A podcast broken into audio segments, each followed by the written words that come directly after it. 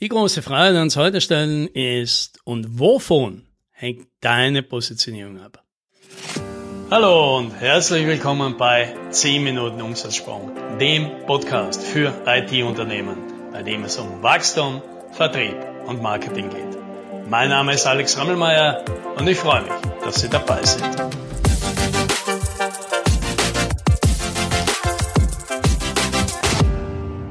Letzte Woche ist es gestartet, unser Fast-Track-Programm zur Positionierung. Hat eine ganze Reihe von Unternehmen dabei, ich glaube 17 Stück. Und alle haben mal ihre Positionierung mitgebracht. Und wir haben auch ein Live-Voting gemacht, ein Live-Feedback, wo alle anderen Teilnehmer den Unternehmen ein Feedback gegeben haben, was an ihrer Positionierung vielleicht schon gut ist und wo es noch Verbesserungspotenzial gibt. Und ich glaube, das war eine sehr gute Lektion für viele, wo man was daraus mitnehmen kann und wo man auch schon klare Trends ablesen konnte. Aber natürlich, der wesentliche Teil davon, der war ja ein Trainingsteil. Ein Trainingsteil, in dem ich versucht habe, Leuten mal ein bisschen was mitzugeben und sagen, wie kannst du denn über dieses Thema Positionierung anders nachdenken als bisher, damit du einen Schritt weiterkommst. Und das ist ja für mich immer eine gute Gelegenheit. Ja, weil da stehe ich wieder da, überlege mir so ein Training, und das ist ja der Anspruch an mich. Ich kann ja jetzt nicht mit dem üblichen Amateur-Bullshit hier kommen, den alle diese Leute schon mal gehört haben oder x-mal gehört haben sich denken, damit konnte ich bisher nichts anfangen, warum soll ich jetzt damit was anfangen können?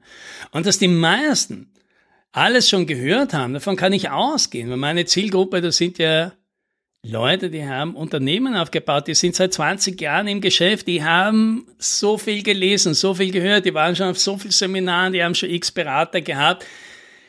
Da kann man nicht einfach hergehen und sagen, hey du, ich habe jetzt mal hier eine neue Erkenntnis für dich. Ja, muss also wissen, ich muss einen Schritt weitergehen mit den Ideen. Und das funktioniert natürlich am besten immer, wenn ich mich selber beurteile. Und jetzt gerade beim Thema Positionierung, ja, das ist immer so der erste Satz, na, du musst ja nicht dein Produkt bewerben, sondern das Endergebnis. Und jetzt bin ich ja grundsätzlich ein Fan davon, weil das ist ja auch natürlich so ein zentrales Element im Value Pricing. Und deswegen hat mir das immer gut gefallen, hat mir auch eingeleuchtet, weil man immer gute Beispiele dafür findet. Und gleichzeitig habe ich natürlich immer wieder erlebt, dass ich Leute getroffen habe, die sagen, aber das stimmt nicht.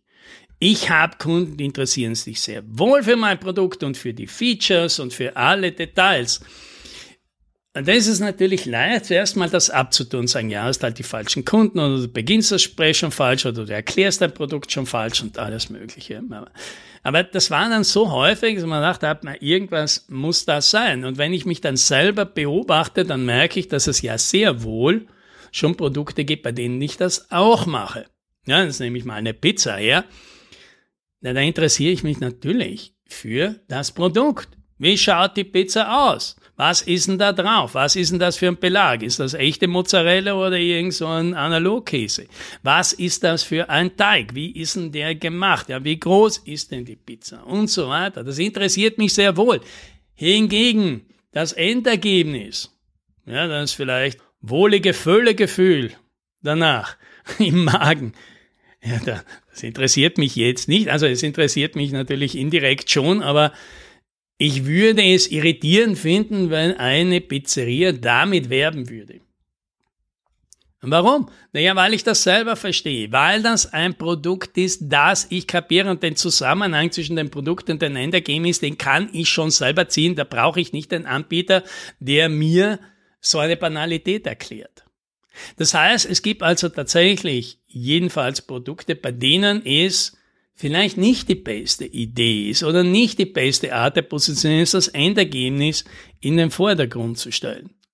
So, und wenn wir jetzt mal akzeptieren von dieser vermeintlich universalen Regel, stell das Endergebnis in den Vordergrund und nicht ein Produkt, gibt es Ausnahmen, dann gibt es ja vielleicht nicht nur eine Ausnahme, sondern gibt es vielleicht mehrere Ausnahmen. Ja, und wenn man das einmal ausmacht und sich denkt, was gibt's denn alles für Situationen, dann bin ich mittlerweile auf fünf verschiedene Situationen gekommen, in denen sich typische IT-Dienstleister befinden, die alle eine andere Ausgangssituation haben und ich mittlerweile behaupte, je nachdem in welcher dieser verschiedenen Situationen du bist, muss deine Positionierung etwas anderes in den Vordergrund stellen.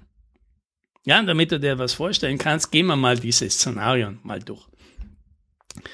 Nehmen wir mal die Situation an, du verkaufst etwas, was der Kunde grundsätzlich aber versteht. Vielleicht nicht perfekt, nicht zu 100 Prozent und so weiter, aber grundsätzlich versteht er das Produkt und er versteht das, wozu braucht man das und was tut das.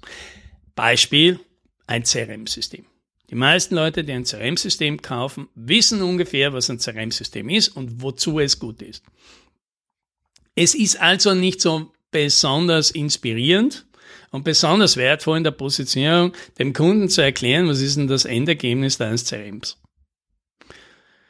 Was den Kunden viel mehr interessiert ist, warum soll ich denn dein CRM nehmen oder warum soll ich das Standard CRM denn von dir als Anbieter nehmen? Ich bin also daran interessiert, warum, unter welchen Umständen bist du der beste Anbieter oder du der mit dem besten Produkt für mich.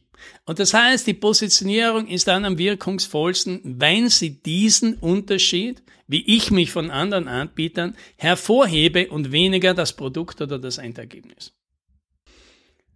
Nehmen wir ein anderes Szenario, da ist das Problem, dass es nicht nur vielleicht direkte Wettbewerber gibt, sondern es gibt auch andere technische Lösungen. Das heißt, wenn ich heute eine Standardsoftware anbiete, dann gibt es auch die Möglichkeit, dass der Kunde sagt, ich lasse mir eine Lösung maßschneidern. Oder der Kunde sagt, ich nehme so ein Low-Code, No-Code-Framework und konfiguriere mir das zusammen oder lasse mir das zusammen konfigurieren, statt dein fixfertiges Produkt zu nehmen. Das heißt, als Unternehmer muss ich mich jetzt vielleicht gar nicht so gegen den direkten Wettbewerber durchsetzen, weil davon gibt's vielleicht gar nicht so viele oder das schaffe ich leicht, weil ich dort einen klaren Vorteil habe, aber der Kunde hat eben noch andere Leute im Blick, lädt andere Leute ein, die bei ihm präsentieren und die erklären ihm dann die Vorzüge ihrer Lösungskategorie. So, das heißt hier wieder jetzt allein, warum bin ich als bester Anbieter da und was ist das Beste an meinem Produkt? Das kann dazu verführen, dass ich in meiner Kundenkategorie bleibe, aber der Kunde ganz andere Lösungskategorien im Kopf habe. Ich muss also die besonderen Vorteile, die ich da habe, hervorheben oder dem Kunden signalisieren, dass ich genau auf ihn als Zielgruppe spezialisiert bin. Und jetzt machen wir das Ganze noch weiter auf. Szenario Nummer drei. Jetzt plötzlich hat der Kunde neben technischen auch andere Lösungen noch im Auge. Der größte Konkurrent eines Softwareanbieters für Buchhaltungssoftware für kleine und mittelständische Unternehmen ist nicht eine andere Buchhaltungssoftware, sondern das ist der jeweilige Steuerberater, der derzeit diese Software für das Unternehmen im Outsourcing macht. Und der Kunde wird in allererster Linie deine Lösung wahrscheinlich mit dem Steuerberater oder der Steuerberaterin vergleichen. Und der wird jetzt nicht vergleichen, ob er bei dir dieses Feature hat und diese Schnittstelle und diese Automatisierungsfunktion, sondern kann er das? Wie einfach ist es? Weil der Steuerberater, der kümmert sich um alles, muss man nichts tun. Der ist allerdings sehr teuer, ja, und schreibt halt jede fünf Minuten auf. Und da hat man kein Know-how und so weiter. Und das ist eher die Lösung, die er im Auge hält. Das heißt, meine Position, wenn ich das verstehe, ist, ich muss das berücksichtigen. Ich muss dem Kunden erklären, warum er bei mir, je nachdem, was ihm besonders wichtig ist, wahrscheinlich eine bessere Lösung findet, nicht nur als alternative Produkte meiner Kategorie, sondern auch, warum er es nicht selber machen soll oder einen Dienstleister beauftragen soll oder mit einem Unternehmensberater eine neue interne Lösung dafür finden soll. Und dann sehen wir schon, das ist wieder eine ganz andere Positionierung. So, und jetzt nehmen wir mal ein Szenario, das auch sehr häufig ist, der Kunde versteht gar nicht, was meine Lösung kann. Er hat deswegen kein Interesse, weil er es nicht kapiert. Das heißt nicht, dass er keinen Bedarf hat. Eigentlich hat er einen sehr großen Bedarf, aber das versteht er nicht. Ja, typisches Beispiel individuelle Softwareentwicklung. Der Kunde versteht nicht, was hat er denn am Ende, was kriegt er denn? Und deswegen hat er auch kein Interesse, weil der Wunsch, dass ich sage, ich muss mal mit dem Kunden reden, der soll mir sein Problem beschreiben, dann kann ich ihm eine Lösung zimmern. Das wird nicht passieren, weil der Kunde mit dir kein Gespräch vereinbaren wird, wenn er nicht versteht, wozu soll das jetzt gut sein, was kommt raus und um welches Problem geht. Ja, und da beißt sich die Katze typischerweise in den Schwanz. Und das ist tatsächlich die Positionierungskategorie, wo ich sagen würde, ja, stellt das Endergebnis in den Vordergrund und nicht ein Produkt, weil das versteht der Kunde. Der kann doch sagen, ja, das will ich haben oder das will ich nicht haben. So, und dann gibt es vielleicht noch fünftes Szenario. Und das ist, wenn der Kunde letztendlich alles versteht, aber nicht weiß, wie er das Ganze handhaben soll. Weil die Umstellung so kompliziert ist, so aufwendig ist, mit so vielen Risiken behaftet ist.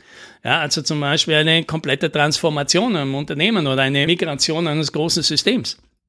Da gibt es so viele Variablen, so viele Komponenten. Grundsätzlich versteht der Kunde das alles. Aber wie er das mit seinen Ressourcen in der Zeit, mit der Komplexität hinkriegt, ohne dass da was schief geht und er jetzt nicht über Compliance und Recht und Datenschutz und Betriebsrat und Geschäftsleitung und Budget und Einkaufsprozesse drüber stolpert. Das ist vielleicht ein viel größeres Problem. Das heißt, hier wird eine Positionierung vielleicht, dass du der Partner bist, der das alles ganz einfach macht. So.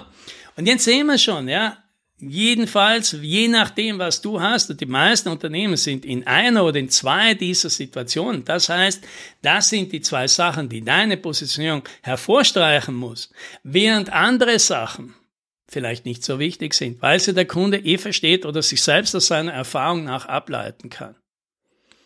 Und wenn du das mal hast, dann weißt du, worauf deine Position abzielen soll, dann kannst du das in den Vordergrund rücken und damit wird die Aufgabe viel einfacher und du kommst weg von diesen standard-universellen Formeln, wo man eben so fill in the blanks, ja, wo man so wir machen X für Y mit dem Vorteil, dass X und so weiter. Ja. Nicht, dass das eine schlechte Übung ist, aber da kommt wahrscheinlich nicht die beste Position für dich drauf. Und das das wollen wir ja. Eine gute Position. Das wissen wir. Macht Sales, Marketing und Pricing. Viel einfacher. Das, das wünsche ich dir. Happy Sailing.